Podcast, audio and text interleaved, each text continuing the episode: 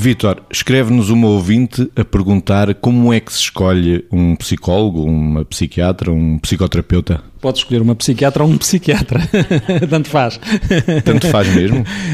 Realmente, essa pergunta também é pertinente. De facto, pode, pode não ser indiferente porque as pessoas podem, quando vão à procura de alguém para falar daquilo que possam ser, nomeadamente as suas emoções e os seus conflitos, podem sentir-se mais à vontade falando com um terapeuta homem ou com um terapeuta mulher. Quando estamos a falar aqui de terapia, neste sentido já falei de, um, de uma das perspectivas com que colocou a pergunta, porque o, o, o ir à procura de um psicólogo, um psiquiatra ou de um psicoterapeuta, a primeira questão, é perceber que quando a pessoa quer algo que tenha a ver com psicoterapia, nesse sentido, convém que quer o psiquiatra, quer o psicólogo tenham formação psicoterapêutica, porque ambos podem ter ou não ter formação psicoterapêutica. Essa é a primeira questão.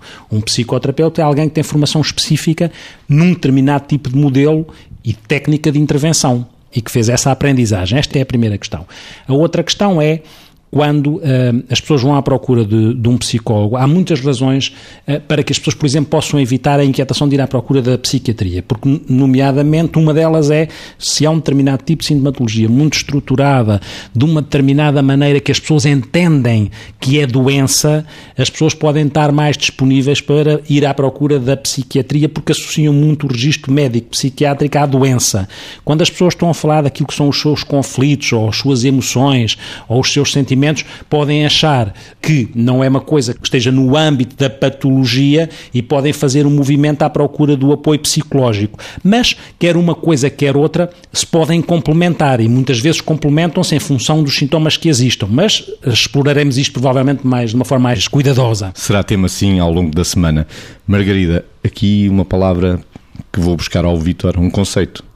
Apoio psicológico. As pessoas normalmente, quando pedem ajuda, podem pedir ajuda por duas ordens de razões. Uma delas porque têm sintomas específicos que lhes causam imenso sofrimento e que uh, entendem que porventura, se recorrerem a um psicólogo, esse sofrimento pode ser atenuado umas vezes considerando que há técnicas concretas em algum tipo de modelos uh, para que as podem ajudar a vencer e a ultrapassar esse tipo de sintomas, quer aquelas pessoas que procuram ajuda porque globalmente se sentem a desintegrar muitas vezes de si próprias, outras vezes no, em alguns dos contextos em que estão integradas e que efetivamente procuram apoio uh, psicológico, sendo que muitas vezes quando se procura o psicólogo as pessoas não têm a noção que o próprio psicólogo possa ter formação em psicoterapia e às vezes, deixe-me dizer assim, nota-se que a busca do psicólogo é quando as pessoas sentem que têm problemas vamos pôr desta maneira, mais leves ou problemas que o apoio psicológico, porventura,